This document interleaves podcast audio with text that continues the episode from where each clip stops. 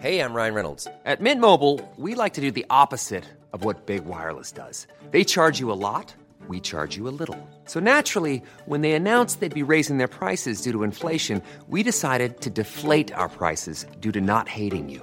That's right. We're cutting the price of Mint Unlimited from $30 a month to just $15 a month. Give it a try at mintmobile.com slash switch. $45 upfront for three months plus taxes and fees. Promo rate for new customers for limited time. Unlimited more than 40 gigabytes per month. Slows. Full terms at mintmobile.com. Heraldo Radio. La HCL se comparte, se ve y ahora también se escucha.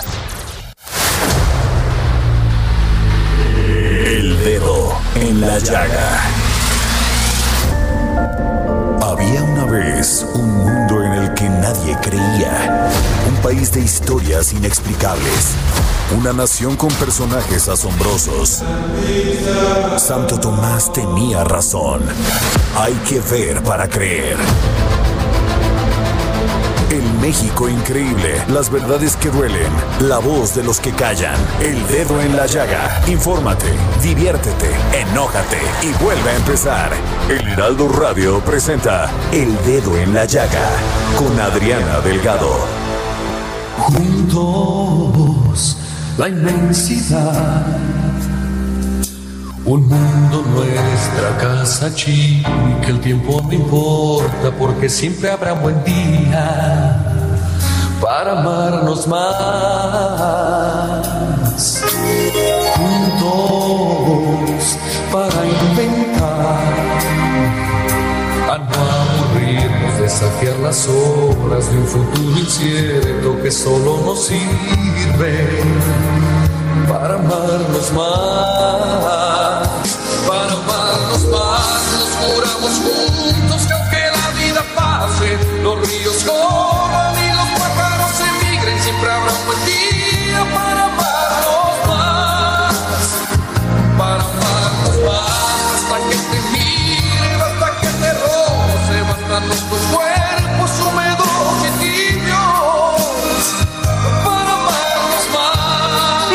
Iniciamos este dedo en la llaga de este jueves 20 de agosto del 2020, escuchando para amarnos más de Manuel Mijares. Y es que su carrera de álbumes y éxitos a nivel latinoamericano, ah, y no solamente latinoamericano, mundial, ha continuado desde hace más de 45 años. Entre sus grandes éxitos se encuentran para amarnos más, a corazón abierto, soldado del amor, bueno, todas las que usted se puede imaginar.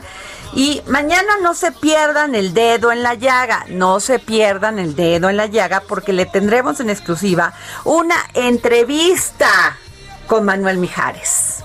Este maravilloso cantante que nos hablará de su trayectoria, futuros proyectos. Bueno, hasta nos dijo qué, canción pondría en una noche romántica. ¿Eh? Muy, muy padre entrevista. La verdad, Manuel este, nos dijo cosas que salían del corazón. Así que no se pierdan esta entrevista mañana en el Dedo de la Llega a las 3 de la tarde. Muy buenas tardes porque me están acompañando Oscar Sandoval, Samuel Prieto y Jorge Sandoval. Y es que por primera vez después de mucho tiempo tenemos a nuestros compañeros aquí en la cabina porque pues se rehusaban, gordito. Es que ellos están en la edad en que O sea, corren ya riesgo. nomás hace... sí, ay, Claro, cierto, somos- somos vulnerables. Tienes toda la razón, por eso Jóvenes éramos tan cuidadosos. ¿no? Pero bueno, mañana no se pierdan esta entrevista con Manuel Mijares y Jorge. Pues saludamos rápidamente a quien nos escucha, el WhatsApp, todo. Eh, saludamos a todos nuestros amigos que nos escuchan en Monterrey, en el Estado de México, en Morelos, en Acapulco, por supuesto aquí en la Ciudad de México a través del 98.5 de su FM, en Guadalajara, en Tampico, en Tijuana, en Villahermosa, en Coahuila, en Durango, por supuesto a todos nuestros amigos de la comarca lagunera que estrenamos a partir de este mes el Heraldo Radio La Laguna y por supuesto a nuestros amigos de Campeche y a todos nuestros paisanos que están más allá de nuestras fronteras en McAllen, en Bronzeville y en San Diego. Si le quieren escribir a Adriana Delgado para que le pregunte cosas a todos sus invitados, pues le pueden escribir a su Twitter que es arroba Adri Delgado Ruiz. Y es su misma cuenta de Instagram. Deben de revisarlo porque publica contenidos verdaderamente interesantes que usted Así debe de es. Además, yo contesto a mis checando. WhatsApp. ¿eh? Eso sí me consta. A me ver, consta. rápido tu, tu Twitter. Arroba Osandoval Sáenz. Arroba Samuel-Prieto. Arroba Jorksan. Bueno, ya los para que no digan que no les este no les no gente, que nos. Oye, pues bueno, nos vamos muy rápido, Muy Jorge, a esta entrevista que le realizamos a Luis Felipe Bravo Mena, es presidente del Comité Ejecutivo Nacional, con más de 51 años de militancia panista, y esto fue lo que nos dijo de estos este panistas involucrados en este, bueno, supuestamente involucrados en este video, pero además, pues lo más interesante es que dice que ya no son panistas, porque como se fueron con MIT, en la pasada campaña presidencial, pues ya no son panistas. Ahí va. Bueno, pues hoy nos amanecimos con una este, declaración muy importante, sobre todo por quien la dice. Un hombre que tiene 51 años de militancia en el Partido Acción Nacional, es presidente del Comité Ejecutivo Nacional del Partido Acción Nacional, ex senador de la República, es diputado federal y ex embajador ante la Santa Sede. Sí, estoy hablando del licenciado Luis Felipe Bravo Mena. Y es que el ex dirigente del PAN, Luis Felipe Bravo Mena, recordó ayer que varios de los ex legisladores panistas señalados de haber recibido mediante sus colaboradores sobornos para aprobar las llamadas reformas estructurales del Pacto por México, en particular la energética, salieron del Partido Acción Nacional hace tiempo para apoyar al ex candidato presidencial del PRI, José Antonio Mit. Ello habla de que quizá ahí no había un estilo o mística panista real. Y es por eso que tengo en la línea al licenciado Luis Felipe Bravo Mena. Licenciado, muy buenas tardes. Muy buenas tardes, señora. Qué gusto saludar a ti y a todo tu público. Muchas gracias, licenciado, por tomarnos esta llamada para el dedo en la llaga. Muy importante su declaración, porque se nos había olvidado esto que usted bien menciona, el tema de que muchos de los implicados en estos, bueno, que todavía falta que se les demuestre, ¿verdad? Claro, claro, Este, hasta el momento, pues son, son, este, pues no tienen ningún cargo, ninguna, y además de ninguna denuncia, bueno, la que presentó Emilio Lozoya, pero falta que se les demuestre y se les compruebe. Pero este, usted bien menciona que muchos de ellos salieron del Partido Acción Nacional hace tiempo para apoyar al ex candidato presidencial del PRI, José Antonio Mit. Es correcto. Y mira, por ahí hay que comenzar. Hay que comenzar por decir que todo esto no son más que en este, hasta el punto en el que estamos, puras especulaciones. El escándalo es muy grande, y lo único que ha hecho es más confundir la situación. Es un escándalo provocado por un interés más que de justicia, eso se ve muy claro ya, más que de encontrar la verdad y la justicia, más bien con propósitos electorales. Pero precisamente porque el panorama está muy confuso, debemos comenzar por conceder a todo mundo el principio de inocencia, como debe ser en cualquier sociedad civilizada. Y que si el proceso es justo, apegado a la ley y resultan responsables, entonces ya se podrá hablar de personas y de las situaciones. Por lo pronto, lo que yo he apuntado a, en este momento es que ciertamente en, el, en algunos casos se apreciaba un proceso de debilitamiento de la mística, del estilo, del compromiso con los principios y más bien un afán muy eh, pragmático de hacer la política que da pie a que luego se hagan cosas que probablemente pudieran no estar correctas y conforme a la ley. Pero no podemos anticipar juicios y lo primero que tenemos que hacer es pedir que el escándalo no se convierta en la única manera de hacer valoración sobre las personas, más cuando muchos de ellos ya en este momento han salido a, contundentemente a decir que son absolutamente falsas las señalamientos que se les hacen. Así es. Sin embargo, el presidente de, de, de el PAN, Marco Cortés, pues fue más allá y dijo que él no creía que esto este, hubiese sucedido y pues los dio por porque pues eso este no es verdad. Sin embargo, ayer la senadora Xochil Gálvez senadora por Acción Nacional, presentó ante la Fiscalía General de la República una denuncia para investigar los hechos revelados en el video, donde se ve a dos ex empleados del Senado, a Rafael Carabeo y a Guillermo Gutiérrez, recibiendo dinero para presuntos sobornos. Pues es por lo que justamente todos los que estamos a la expectativa de esta situación, lo primero que pedimos es que todo se conduzca en un proceso legal pulcro y no con este manoseo escandaloso que desde la presidencia de la República tienen del tema. Entonces, me parece que no vamos a llegar muy lejos y lo único que vamos a hacer es hacer un daño enorme a un, a un afán que realmente era noble, que es combatir la corrupción.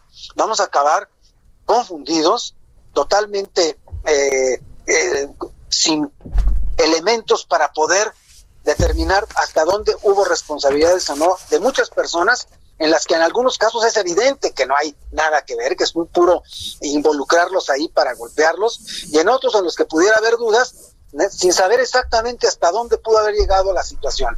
De manera es que por eso lo primero que hay que exigir es que todo este asunto entre a un carril de legalidad, de decencia, de civilidad jurídica, para que podamos tener un un, resultado positivo para el país y para la sociedad mexicana. El licenciado, usted habla de una mística panista real y bueno, eh, hablando de usted, usted acompañó a Manuel Cloutier, peleó en las bases, siempre dieron la cara por un PAN que pues fuera un, un, verdadero este partido representante de los mexicanos. ¿Dónde cree usted que se pudo haber perdido esa mística este panista de estas personas que pues son presuntos culpables de actos de soborno? Mira, eh, el, PAN, como bien lo dices, es una gran institución, es una institución histórica ya de México, pertenece ya a la historia de México, y el PAN como actor en la escena histórica de México ha contribuido a muchas de las cosas buenas que hoy tiene México y que todavía tenemos que defender, como son libertades y la democracia. Pero como institución, pues, se forma de personas. En el proceso, hoy como institución hay muchas personas que tienen la mística del PAN y que le tienen absoluta adhesión a, los principios y a las formas del de, el panismo eh, constructivo, del panismo que hizo del PAN una herramienta eh, servicial a la democracia en México.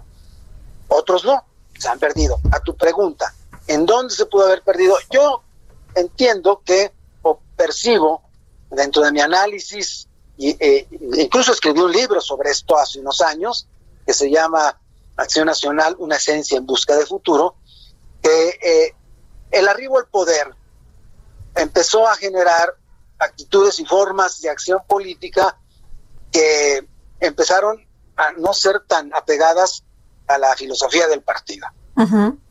y además atrajo a muchas personas que no venían con interés de construir una causa de fondo, una a los fines de fondo del partido, sino que venían por el apetito de poder.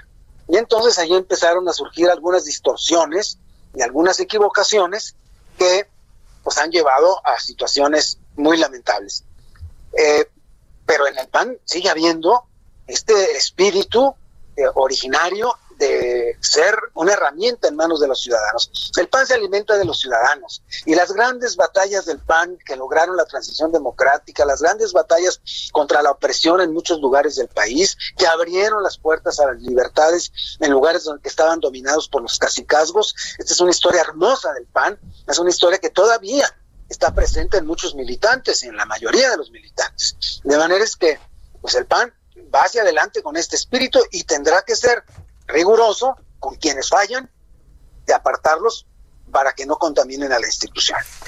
Híjole, pues muy, muchas gracias, licenciado Luis Felipe Bravo Mena. Gracias por habernos tomado esta llamada para el dedo en la llaga. Encantado de estar con ustedes. Gracias, muy amable. Bueno, pues ahí escucharon las palabras de Luis Felipe Bravo Mena diciendo, pues si salen culpables, adiós, goodbye. Además de que había dicho que muchos de ellos pues se fueron con, fueron, este, apoyaron abiertamente la campaña de José Antonio Mit. Entonces, pues eso es pues, traición al partido y en, el en la esta de ¿cómo se llama? La de la de todos los partidos tienen de, La comisión de de comisión de honor y justicia. Pues me imagino que hay que sacar eso, a ver si podemos sacarlo si les hizo una recomendación o de plano los expulsó. Hay que ver si ya son expulsados del PAN.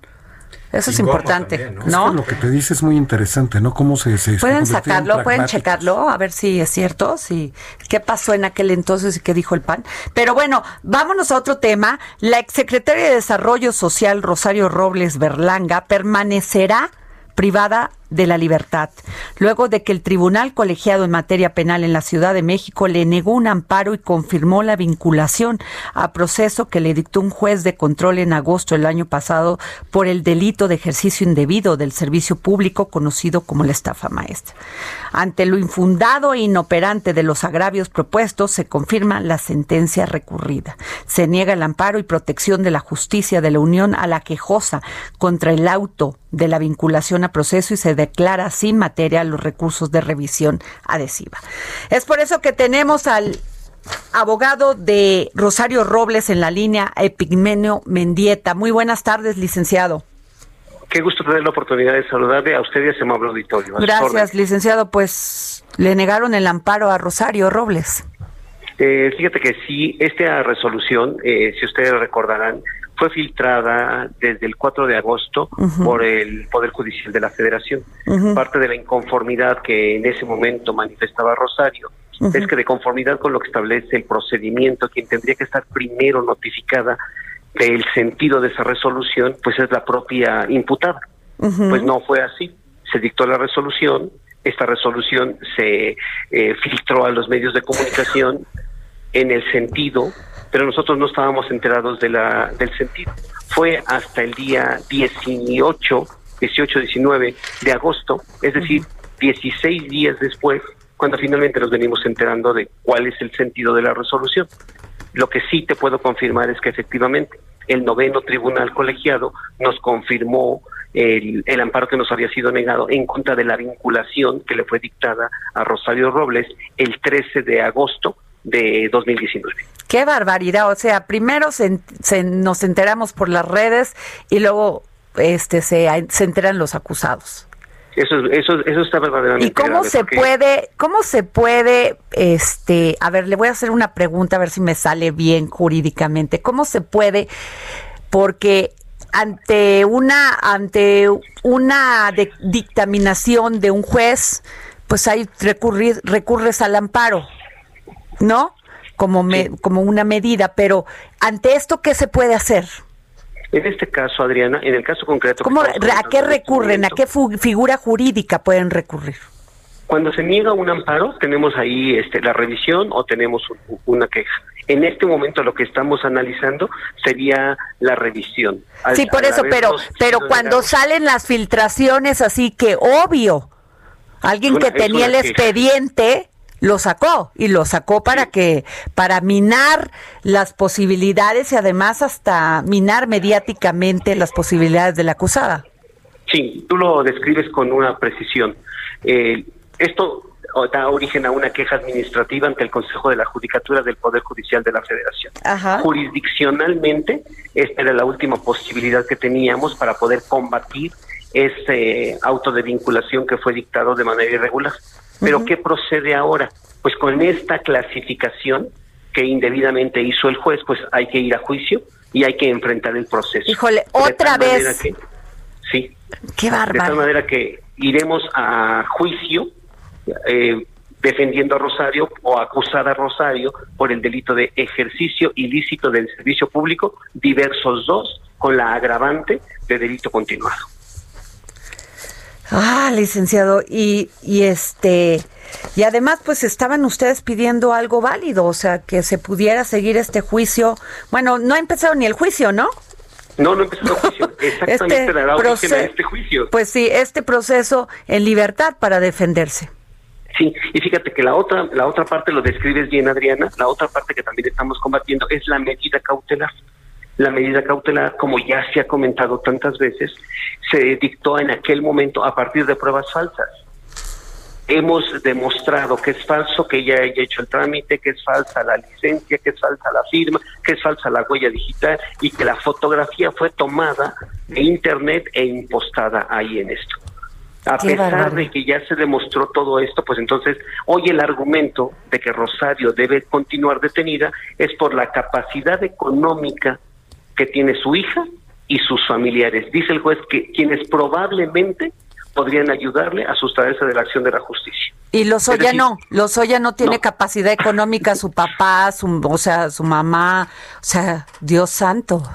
Esto creo que te pone en el contexto de la, de la gran diferencia que existe en dos procesos que tendrían que tener reglas exactamente iguales. Oye, lic- licenciado, también Lozoya lo encontraron en Málaga con este con un pasaporte falsificado.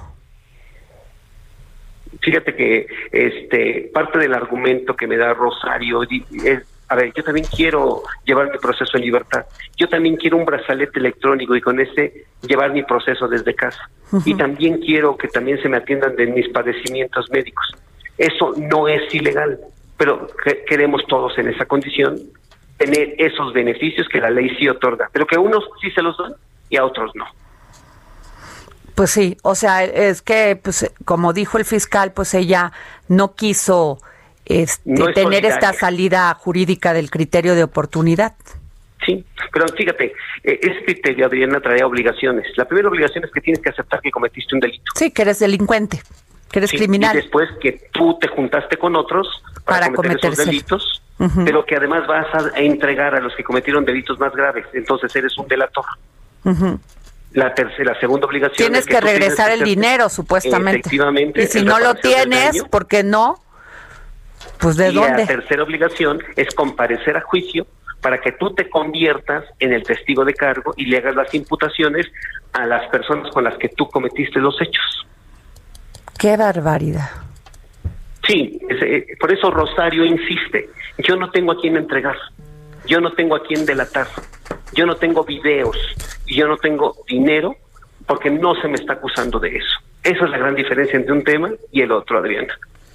Híjole, pues qué caso, o sea, realmente, ¿qué podemos decir los mexicanos? Porque independientemente si no se le ha demostrado que es culpable. Sí, no. O sea, no ha empezado ni el un- juicio. No, eso va a ser objeto de un juicio y lo, en lo que vamos a estar en este momento esperando es que el, el Ministerio Público presente su acusación para que a partir de esa acusación la podamos contestar y a partir de ahí preparar el juicio que tendrá verificativo a través de audiencias en las que vamos a hacer efectivamente el ejercicio de contradicción para ver si efectivamente el Ministerio Público tiene plenamente, más allá de toda duda razonable, todos los elementos de prueba para demostrar la responsabilidad que le pretende atribuir a Rosario. Ah, licenciado, pues le vamos a seguir llamando aquí del dedo en la llaga para que nos platique cómo va este caso, por favor. Gracias, Yo- licenciado Epigmenio Mendieta. Dígame. Yo estoy disponible y les mando un abrazo. Gracias. Muy pues ahí está el caso, ma. Así están las Huele cosas. feo, huele feo, Mucho. huele injusto, independientemente no es una supuesta, presunta culpable. Claro. Y hasta que no se demuestre en nuestro sistema jurídico que es culpable, es inocente. Así es. ¿No? Pero Ah. desde un inicio, ¿no? Con, el juez Padierna que estaba ahí involucrado. Bueno, eso pues, es un supuesto. un Supongamos que a veces ¿no? es un supuesto, pero, pero pues que le pusieron la medida cautelar más cañona que es la prisión. Así Claro. es. Ah. Y eso considerando además la asimetría, ¿no? Con los casos eh, que están sonando ahora, ¿no? El de los Oya versus el de. Qué bonito hablas. Samuel.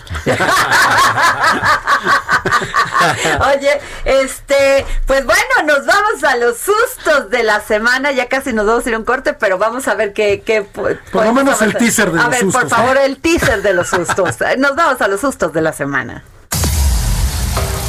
Los sustos de la semana. ¿Qué tal? Y pone musiquitas. Ay, ay, ay. Oye, pues el primer susto de la semana, caso Lotzoya, litigio mediático. Pero yo creo que ya rebasó todo eso, qué bárbaros. No, o sea, a ver, es una- es- primero es una todos han novela. dicho que ni lo conocían, es casi que ni sabían quién era. No sabía nadie quién era, nadie participó en nada.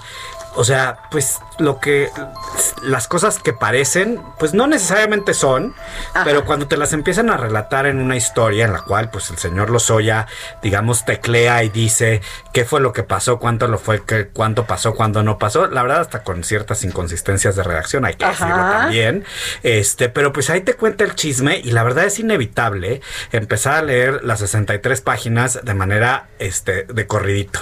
Claro. Oye, y regresando del corte, les voy a leer una carta que puso en su tweet este Alberto Tavira y dice, o ya no entiendo lo que está pasando o ya pasó lo que estaba entendiendo. De una cita de Carlos Monsiváis sobre una carta de el 2017 que fue una carta aclaratoria de Emilio Lozoya a, a, Proceso y a Carmen Aristegui. Aquí la tengo, se las leo.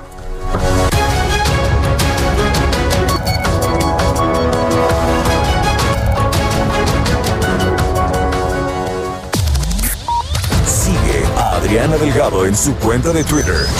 Arroba Adri Delgado Ruiz. Además, te invitamos a enviar tus opiniones y comentarios en texto o por mensaje de audio a través de WhatsApp al 55 2544 3334. Y si quieres escuchar El Dedo en la Llaga de El Heraldo Radio, en cualquier momento y donde quiera que te encuentres, descarga el podcast disponible en Spotify y iTunes. Heraldo Radio. La HCL se comparte, se ve y ahora también se escucha.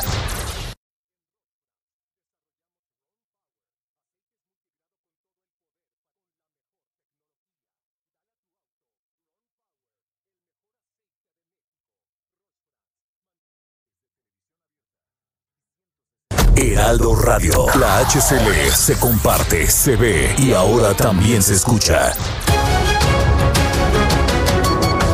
Regresamos aquí al dedo en la llaga y tenemos los sustos de la semana con Samuel Prieto, Oscar Sandoval, que, o sea, habían empezado en el, en el, en el intermedio. Les dije, aguántense para que se pongan así de álgidos. Nos adelantamos. Y también Jorge Sandoval. Bueno, el litigio mediático de, de este, de Caso Lozoya. Yo le preguntaba hace un momento al abogado de este de, De Rosario Rosario, Robles, el licenciado Epigmenio Epigmenio Mendieta. Mendieta, que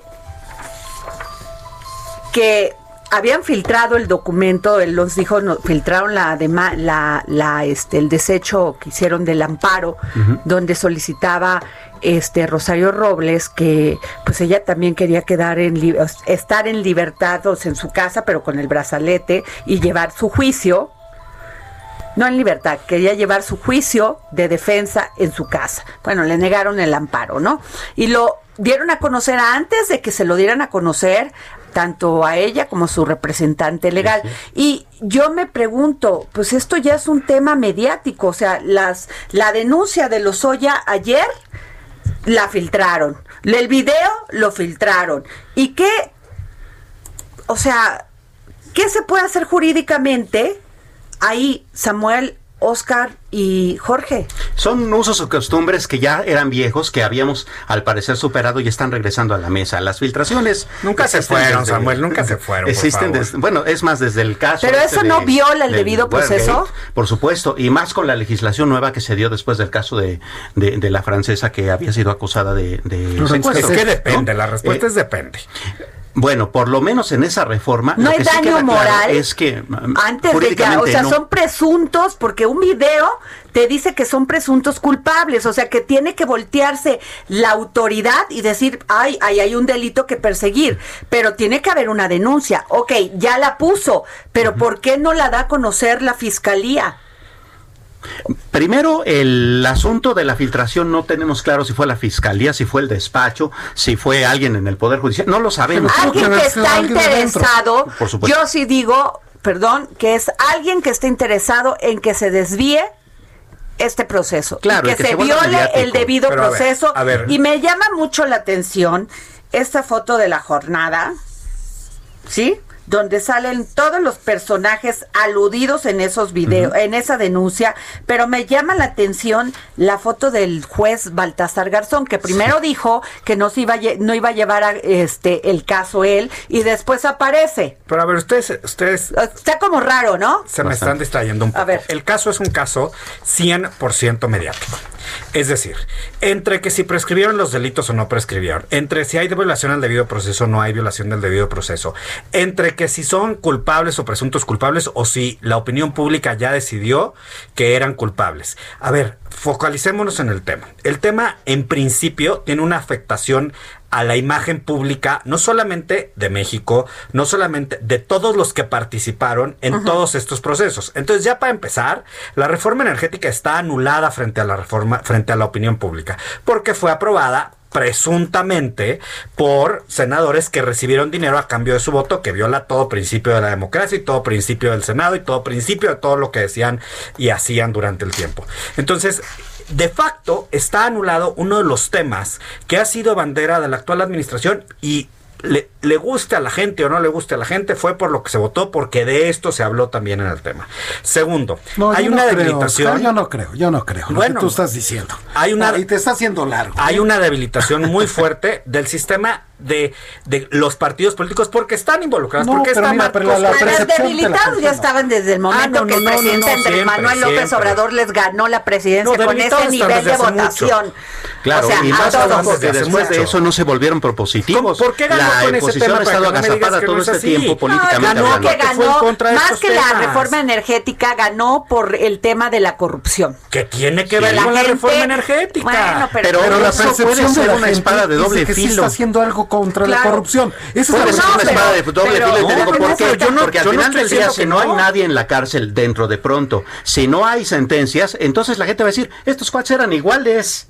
¿No? O sea, denunciaron la corrupción y no hicieron al final del Es día el nada. ideal. Lo que tú estás diciendo es el ideal. No es necesariamente lo que va a suceder y no es necesariamente lo que de inmediato queremos. Y a lo mejor ganan la elección intermedia, pero la presidencial, quién sabe. Oigan, pero déjenme decirles rollo. que después de esta filtración de, de la denuncia, todos salieron a decir que no era cierto. Porque pues, es su derecho, ¿no? Sí, claro. Es su derecho legítimo de decir no es cierto. Pero la que sí me llamó la atención fue la de Luis Videgaray, que está este, fechada en Cambridge. O sea, él anda por Sí, allá, él- ¿eh? Nada de aquí pues, más allá. Y dijo, dijo, las múltiples imputaciones que me hace Emilio Lozoya son falsas. Punto. Además, son absurdas, inconsistentes y temerarias. ¿Qué les dice temerarias? O sea, el que se lleva, se aguanta, ¿no? Y el que se ríe, se lleva. ¿Eh? Y que pues en pocas palabras dice las acusaciones de Lozoya son mentiras inventadas para intentar librar las consecuencias de sus propios actos. El único responsable de la grave situación legal que enfrenta él, su madre, su hermana y su esposa, o sea, se llevó a las tres mujeres de su vida, Sí. Se llama Emilio Lozoya. ¿A todas las involucró? A todas. A la mamá, a la hermana la hizo este pues la representante de este de este este que tenía un fondo de inversión, Así es. o sea, jaló parejo. Jaló parejo. Y no solo eso, también ahí en ¿Y el por qué no documento puso a su habla- hermano o a sus otros hermanos? O sea, Sí, más a o él. su papá. O a su papá. Claro. ¿Por qué agarró a las mujeres? Sí, claro. E- e incluso Bueno, es ellas también, del dominio ¿verdad? Porque- público más o menos que es el papel en realidad del que está operando detrás de Emilio L. Todo este asunto de la estrategia jurídica de Y la de mediática, me parece. ¿No? Sí. O sea, realmente ese tema de que estén filtrando, pues a quién le echas la culpa, ni a él ni a otro. Y eso sí puede desviar el debido, o sea, puedes desviar la, la investigación. Si y se prueba que él la desvió, no, sí. A ver, claro. Si se desvió no, porque se desvió, Pero a ver, pues, ¿cómo no? juez quién. tiene que tomar en cuenta que eso es. ¿Ustedes un- en qué un- país ¿no? viven, por favor? ¿Ustedes en qué país No, viven, a ver, por favor? le- a- ahora, ¿es legal o no legal? A ver, eso es lo que no entiendo y deberíamos de hablarle a un abogado. Si sale una, una, este, una filtración así, ¿qué dicen los jueces? A ver, lo que se debería de estar investigando para empezar es quiénes participaron Pues en la ¿quién entrega tenía esa denuncia? y que ¿Quiénes son los que recibieron esa, denuncia? Si la, si la Y pones ahí lo tiene la fiscalía y lo tiene el ministerio que la público, presentó. Así de fácil es el Pues tema. tienes que investigar quién la recibió, cómo la recibió, dónde la pusieron. Claro. O sea, nada más porque salga así, Pues es que no tienes que investigar, se ¿O pone no? un sello de quién recibió, a Sí, qué hora claro. Recibió y en dónde fácil. recibió. O sea, es así de claro, ¿no? ¿Y quién la entregó? O sea, ahí hay dos, dos cadenas muy fáciles y luego cómo se fotocopió o no se fotocopió y cómo llegó a un escáner y cómo llegó hasta el YouTube. Porque tiene Ahora, que haber un esto culpable no de garantiza esto. que se violó Además, el debido ¿cómo proceso. sabes a ver si la, la, la, la- esta denuncia tenía sello de haber sido recibida? Sí. Entonces, Sí se violó. Sí, sí, Por se violó por que se completo. violó. O sea, A ver, Mira, pero- esto se llama Ah, no, nos gusta bueno, hacer, pero pero, a no ¿quién nos lo gusta la denuncia dice Pero ¿quién lo violó? Es oficialía, oficina del, señor- del C Fiscal General de la República, recibido 11 de agosto del 2023. Aquí está el sello. Ahí está el sello. Ahora, Entonces- depende quién lo, quién lo entregó. A ver, Digo, pero también haber pudo abogado, haberlo pero- recibido el abogado. O sea, esta denuncia estaba en mano Claro. del abogado o del quien recibió esta. Y de las manos por las que pasó. Así de sencillo. Y O yo sea, creo que lo que se quiere hacer es violar el debido Eh, En proceso. cuyo caso, la pregunta es ¿por qué se quiere violar el debido proceso en función de quién violó el debido proceso? O sea, ahí hay una diferencia. Una cosa es que eh, el imputado haga sus, sus, sus arreglos para que se viole y entonces eso, y otra cosa es que se viole por alguien dentro de la autoridad. Entonces es decir, volvemos al círculo preguntas. ¿Quién es el Claro. beneficiario y hacia dónde te lleva la pista del dinero? Exacto. Esas Y entonces Pero no, tú- a ti te está faltando una, ves te está faltando relevante, ¿no? No, pero, pero no, a ti te está faltando, a ti te está faltando a- en función de qué lo están haciendo.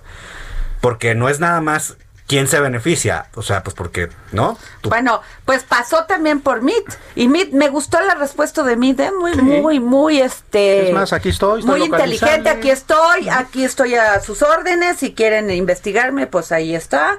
El que sí se enojó mucho fue Anaya. Sí. Anaya, bueno, hasta video así de ladito con el tapabocas, o sea, Pero esa es la personalidad. de- o sea, estamos también en las video de ladito así como, órale, ahí te va. Esa ha sido la personalidad de Hablando de la pregunta que nos hacías hace un rato, este resulta que sí, que el PAN expulsó en 2018 a Ernesto Cordero, a José Luis Lavalle y a la diputada Eufrosina Cruz Un Mendoza día antes de la entonces. elección, pues, Exacto. Y luego todo. Ernesto Cordero impugnó esa decisión de la Comisión de Honor y Justicia del PAN ante el Tribunal Electoral y el Tribunal Electoral le dijo en marzo de 2019, sí, sí, estás expulsado del PAN. Ah, entonces Ernesto Cordero ya no es panista.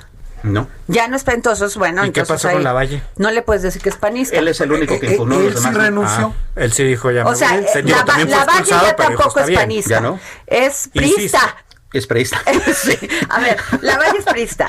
Ernesto Cordero es prillista. O, me, o mi, mi- a ver, misista. a ver, en medio de todo este, de todo este lodazal, O sea, ¿qué importa de qué partido son? No, no se importa. Al final- hombre, pues ver, al final es una red de este, corrupción de, a ver, que es- traspasó muchas No, cosas. pero sí tienes que saber en dónde está cada pieza del ajedrez. Bueno, claro. también perdóname, Pero Calderón también dijo, también está expulsado Calderón, ¿no? O se renunció Sí, al partido. Renunció al partido porque además está formando su propio sí, partido, ¿no? También ese tampoco ese ya no es panista, No, ya no. ni prillista, ni med- medista, sí, me, ¿cómo? Meidista. sí. Midista. Básicamente es calderonista, ¿no? Pues, que es Bueno, Lozoya ¿no? No era meidista, también no se presentó con una camisa roja al Claro. acto este donde tomó protesta Sí, en el Comité. Ejecutivo Nacional del PRI, eh, este eh, José Antonio Mid. José Antonio correcto. también es prillista. Sí, claro. Por supuesto. Entonces, perdón, las cosas por su nombre, por eso dice este Luis Bravo, Luis Felipe Bravo Mena que ya no eran panistas. Entonces, que Pero sabes que es que también está muy fácil. Pues ya no eran. Pues ya, oye, No, pero bueno. sí, sí eran y sí eran senadores de la República por el PAN y por el PRI y por el que haya sido cada quien como todo cuando Ah, estaban bueno, ahí. Sí, los llevaron hasta ahí. Entonces, ahora resulta pues ya no es, ya no es. Ah, no. o sea, ah, no. No, no, no. Eso Yo, ver, por eso el voy a alcohólico es alcohólico a la- toda la vida y a la así dice la regla. y me Soy voy a alcohólico. de Oscar la vida, ese. gordo. También Así dice la regla. ¿no? Ya ves que ellos sí se, sí, este. No, solo por hoy, toda la no, vida. no, solo por hoy no lo dicen, o sea. No, no, el solo por hoy es para toda la vida. Ah, bueno. Así dicen las reglas. No me pregunten por qué sé, pero. pero- Bueno, en conclusión, este tema, van a seguir. oh, yo lo que digo es que si es temeraria las acusaciones de, de, de Emilio Lozoya, porque si no tiene cómo demostrarlas, pues se le van a venir un montón de, de, de, de este Toda demandas, sobre todo por daño, de demandas por daño moral. Sí, que no van a proceder porque están en un, en un documento jurídico que fue filtrado. Y además no las dijo él, están en, en ese documento. Pero pues ahí está el documento en manos de la fiscalía. Toda denuncia debe venir acompañada de pruebas. Ahora, así como decía, quiero ver los videos, ahora quiero ver las pruebas, ya que está violado el debido proceso, pues por lo menos, ¿no? Sí. Pues, sí, Oye, pues claro, esa es la arena política. Pues bueno, esto va a dar para mucho más, ¿eh? sí. O sea, esperemos más, más filtraciones, porque si sí las tiene, aguas con Y todos además hay un propósito Pero para que bueno, las haya. ya que pierden, pues ya los denunciaste, ya les dijiste Mira, que a mí, estaban. francamente, A todos ver, estos denunciados me tienen un poco sin cuidado. A mí me importa el país. Hay Y muchísimo. me importa la elección del 2021 y me importa muchas más cosas, ¿eh? La verdad. Digo, Bueno, porque a mí oigan, la valle no me ver, para ser honesto. Nos, nos vamos a otro susto de este rápido. ¿Cuántos mi cuánto tenemos? Tenemos tres minutos. Tres minutos. La rebatinga por el puerto de Veracruz. Pues no que esta este Que sí, que no, A que ver, cae un chaparrón. Así a ver, estamos, oye. di- dijo el presidente que, que este, por eso sí no lo entiendo. A ver, explíquenme, Hay una- porque hay una- empresa que es la Sí. que maneja el, el puerto de Veracruz, pero es una empresa que depende de quién. En realidad es una empresa propiedad del propio gobierno federal. Pero que de es quién depende, de qué secretaría. De Comunicaciones y Transportes, que es la que maneja los puertos. y entonces, ¿por qué, por qué te tienen que, por qué dice el presidente que son beneficiados empresarios? Porque fíjate que no quedaba claro porque él lo que decía es hay que quitarle la concesión a una empresa que es del gobierno. Pero resulta que hubo un periódico, puedo decir el nombre, El Sol de México, esta mañana hizo su investigación. ¿Y luego? ¿Y qué dijo? Bueno, pues que justamente un mes antes de que terminara el sexenio anterior, el administrador de Apiver, que es empleado federal, eh, José- Juan Ignacio Fernández Carvajal, concesionó a su vez, o sea, Apiver con- subconcesionó, subarrendó a cinco empresas este, privadas la administración del nuevo puerto de Veracruz. Unas se van a encargar de los desechos, otra de administrarlo, otras de las grúas, otra de los contenedores y así sucesivamente. Pregunta Entonces, seria, ese- ¿subconcesionó o contrató? pues, contrató. O sea, porque a- a- que ese O también sea, es un... o sea, pero puso ¿quién a se otros a hacer su chamba. ¿Por qué si no se está beneficiando el gobierno federal, México, los mexicanos, quién se está, quién se está beneficiando, Samuel? Pues imagínate, nada más, por ejemplo, una de las empresas que es la encargada de sacar los desechos, contrató por mil millones. A ver, yo no dudo ni tantititito que haya mucha corrupción en eso, pero ni tantitito. Pero O sea, el gobierno es puede como contratar si, empresas. eh, a ver, O sea, claro hay que, el, aclarar a eso. ver, el gobierno puede contratar empresas, es cierto. ¿Dónde está el tema?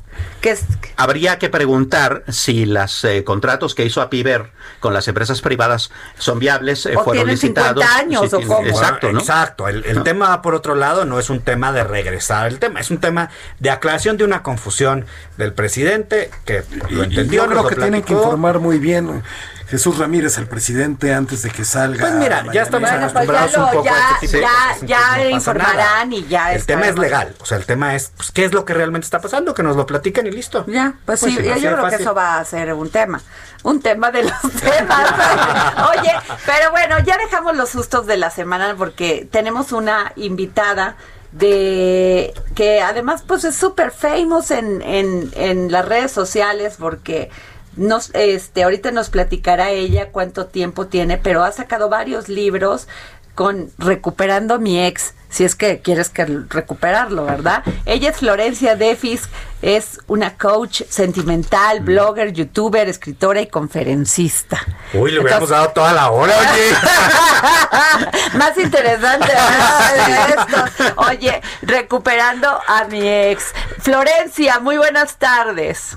Buenas tardes, Adriana. Muchas gracias por la invitación y por la introducción. Ya me siento súper comprometida porque la introducción está maravillosa. Oye, tú sacaste un libro que se llama Recuperando a mi ex para todas aquellas personas que están en ese momento del duelo y que no quieren dejar ir, ir a su a su ex, ¿no?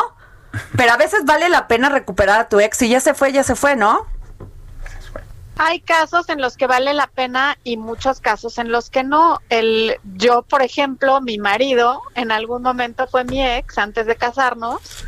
Volvimos y nos casamos y fue una decisión maravillosa y hay veces que no es una decisión maravillosa, sobre todo cuando no es la primera vez que termina, sino estas parejas que tienen una relación boomerang en la que van y vienen y ya es una dinámica. ¿Y eso es ya sano, no es sano. Florencia? No, Pues, desde ¿sabes? luego que no, es muy tóxico. Claro. Oye, este, ¿por qué las mujeres sí son las que en principio sí quieren recuperar a su ex y después pasa el tiempo ya no? Y los hombres después de que pasa el tiempo quieren recuperar a su ex. Porque la mujer sí vive el duelo más en el momento que el hombre. El duelo del hombre es activo y entonces el hombre suele irse con los cuates al bar, a conocer mujeres, a hacer deporte, a evadir. Y la mujer sí se pone a llorar en ese momento. Entonces la mujer vive el duelo en el momento que está ocurriendo. El hombre primero lo evade y cuando siente que ya pasó el tiempo y que ya se le olvidó, pues lo que no vivimos en el momento que se tiene que vivir nos cae encima y entonces es cuando regresan. Ok. Florencia, yo también te he visto en varios videos donde, este, aparte de este libro este, que, que, que sacaste, pues has puesto entre de los títulos cómo de despedirte de tu ex, pues es goodbye, adiós, ¿no? ¿O cómo es? Claro, es que hay veces que tiene que ser goodbye adiós y hay veces que se puede recuperar, y, o sea, es lo que cada quien decida hacer porque lo que funciona para una persona no necesariamente va a funcionar para los demás. Claro, ¿y cómo te despides de tu ex? En ese video del que tú estás hablando, yo hablo de cuando ya te has despedido demasiadas veces y la persona ya sabe que a lo mejor te golpeó, que te fue infiel, que te ha faltado al respeto, o sea que la otra persona sabe muy bien por qué te vas. Entonces lo que yo digo en ese video es que cuando ya es evidente y ya se ha hablado una y otra vez de los problemas que hay en la pareja, ya no hay nada que decir. Lo único que hay que hacer es irse, porque todas las explicaciones en su momento ya se dieron. Ajá. Oye. Y la gente que está buscando despedirse, decirle por qué se va, lo que está buscando son razones para quedarse. Ájale. Oye, Florencia, pero nos decía Alejandro Ope, aquí en, la, en los micrófonos del dedo en la llaga, que muchas veces eso que, que te referías de que cuando un hombre, pues no solamente hay violencia este, intrafamiliar, sino te ofende y todo eso, pues tienes que dejarlo porque ese puede ser el inicio hasta para un feminicidio, ¿eh? Desde luego, desde luego, y lo primero que yo digo, por ejemplo, en recuperando a mi ex, antes de empezar todo el proceso es, si tu expareja te golpea, te hace la ley del hielo, todas las formas de violencia, olvídalo y déjalo ahí.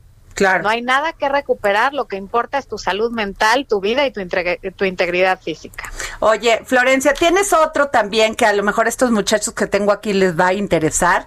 Haz que piense en ti haciendo menos. ¡Ah! ¡Chale, chale! A ver, Florencia, sobre todo Oscar quiere esa que le No perdamos tiempo, vamos a la información. Lo, a, lo que eso se refiere, y eso no es solo de, de, de mujer a hombre, sino también de de hombre a mujer, porque es naturaleza humana, es que por, por ley universal de equilibrio, cuando hay una relación con alguien sentimental y una de las partes se pone a hacer de más, a dar de más, hay un desequilibrio y la otra persona lo que hace es dar cada vez menos. Porque desde que somos niños recién nacidos estamos tratando de, de obtener más haciendo menos. Y si tu pareja ve que tú entre menos haces, que entre menos hace él, más haces tú, pues es premiar esa conducta. En el momento que volteas los papeles y empiezas a hacer menos tú, estás de alguna manera reequilibrando la relación y recuperando el poder que le diste. ¿Ya viste, Oscar? o sea, exacto, o sea, es como las ligas. Jalas, jalas tanto hasta que se rompe. Si la dejas livianita, pues está ahí va jugando. Ese es el ejemplo clásico de nuestro querido John Gray en su libro de Los hombres son de Marte y las mujeres son de Venus. Florencia, dame un minutito porque tengo una, noticia importante que dar. Fíjense que, el, el Tribunal Electoral de Justicia Federal ordena al INE renovar la presidencia y la Secretaría General de Morena. En sesión privada no presencial, la Sala Superior confirmó que el método para elegir al presidente y al secretario general en mediante encuesta abierta a quienes se auto ascriban como militantes y simpatizantes, pues, ¿qué esto qué quiere decir? A ver. Por mayoría de votos, el Pleno de la Sala Superior del Tribunal Electoral del Poder Judicial de la Federación rechazó la prórroga solicitada por el presidente interino de Morena, Alfonso Ramírez Cuellas, para renovar la presidencia y secretaría general y determinó que el INE se deberá encargar de la realización de las encuestas nacional abierta a la militancia y simpatizantes del partido para la elección de dichos cargos. Ándale, le quita toda la posibilidad morena de hacerlo internamente. Así es. Pues esa es la noticia. Florencia, vamos contigo. Entonces, este, Oscar, ¿entendiste lo que te dijo Florencia? Pues mira, sí entendí, pero del dicho al hecho, pues hay un gran trecho, hay que ponerlo en práctica. Déjale el minutito que queda a Florencia, por A ver, favor. Oscar. oye Florencia, a ver, para las mujeres, ¿a- ¿así haces que un hombre te extrañe y te busque? ¿Eso va para los dos o nomás para los hombres? La realidad es que va para los dos porque el, el cerebro funciona bastante parecido en hombres y mujeres. El punto es que siempre queremos tener lo que no podemos tener y valoramos más aquello que más trabajo nos cuesta. Eso es naturaleza humana y para eso está hecho nuestro cerebro. Pero mi canal es tiene una audiencia 85% mujeres, 15% hombres, por lo tanto casi Pues ya tienes otra, mujer. otro- otros tres aquí, ¿eh? Bienvenido. Oye, Muchas Florencia, este, a ver, eh, se alejó sin explicación. O sea, no te dijo ni por qué, ni cuándo, ni cómo. Ajá. ¿Cómo? A ver, platícanos. Ah, ya, ya nos vamos. Normalmente Quedan pasan 30 las relaciones de ahora que son como desechables, que todo sucede demasiado rápido. Ok. Desde que te conozco, perdón. Ah, Florencia, de- te vamos a pedir que nos sigas, eh, si quieres, mañana, porque ya se nos acabó el tiempo. Este, ya nos vamos, pero queremos seguir platicando contigo. Entonces, si nos permites, mañana te llamamos. Buenísimo. claro que sí. Gracias. Un beso, Florencia. Nos vamos. Esto fue El Dedo en la Llaga.